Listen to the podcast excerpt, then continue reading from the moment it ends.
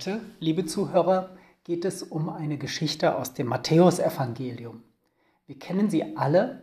Es ist der Gutsbesitzer, der einen Weinberg liebevoll anlegt, um ihn dann zu verpachten.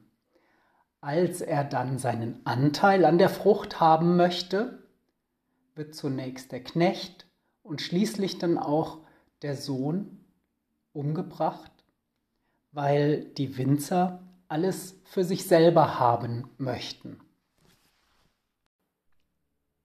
Heute habe ich eine Einladung zum Deutschen Chirurgenkongress bekommen.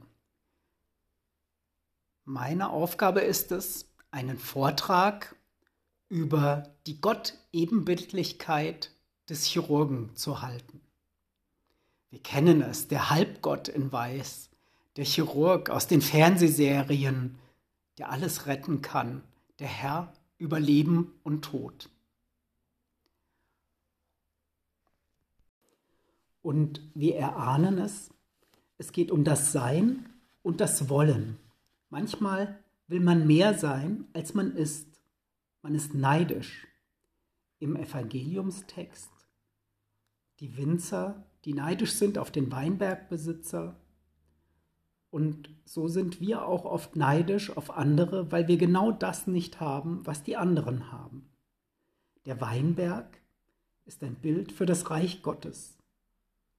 Der Besitzer dieses Reiches Gottes, der kümmert sich in der Geschichte, er verpachtet mit Zaun, mit Kelter, mit Turm und dreimal gibt er die Chance, den Anteil abzugeben.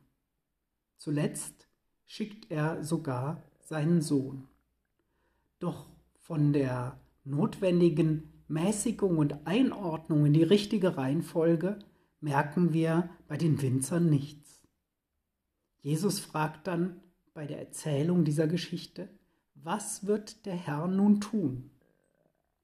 Weltlich sehen wir, es geht um Macht, es geht um Dominanz, es geht um Beherrschen und es geht um den Status.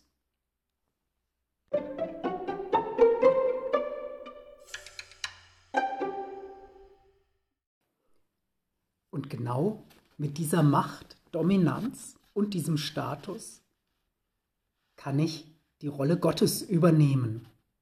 So wie es der sich überschätzende Chirurg tut und so wie es auch die Winzer tun. Was hier fehlt, sind die von Thomas von Aquin erwähnten göttlichen Tugenden Glaube, Liebe und Hoffnung. Wir müssen also, wie auch der Winzer und auch der sich überschätzende Chirurg, die eigenen Grenzen erkennen. Wir müssen über unseren Tellerrand hinausschauen und versuchen, das Ganze zu erkennen. Wenn ich eine Hautnaht mache, dann funktioniert sie letztendlich nur, weil die Haut heilt. Wenn ich einen Knochenbruch gipse, dann heilt der Knochen nicht wegen des Gipses, sondern weil der Knochen diese fantastische Möglichkeit zur Selbstheilung hat. Der Gips ist ein Hilfsinstrument.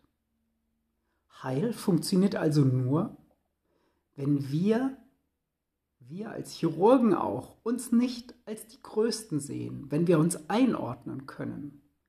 Heil funktioniert nur, wenn wir als Treuhänder und als Pächter auch erkennen, dass wir eben nicht die Herren sind, dass wir nicht die Größten sind.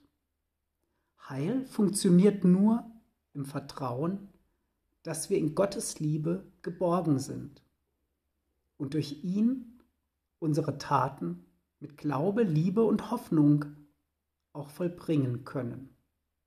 Denn zum Heil gelangen wir, so kennen wir es ja auch aus der Doxologie, nur durch ihn, mit ihm und in ihm.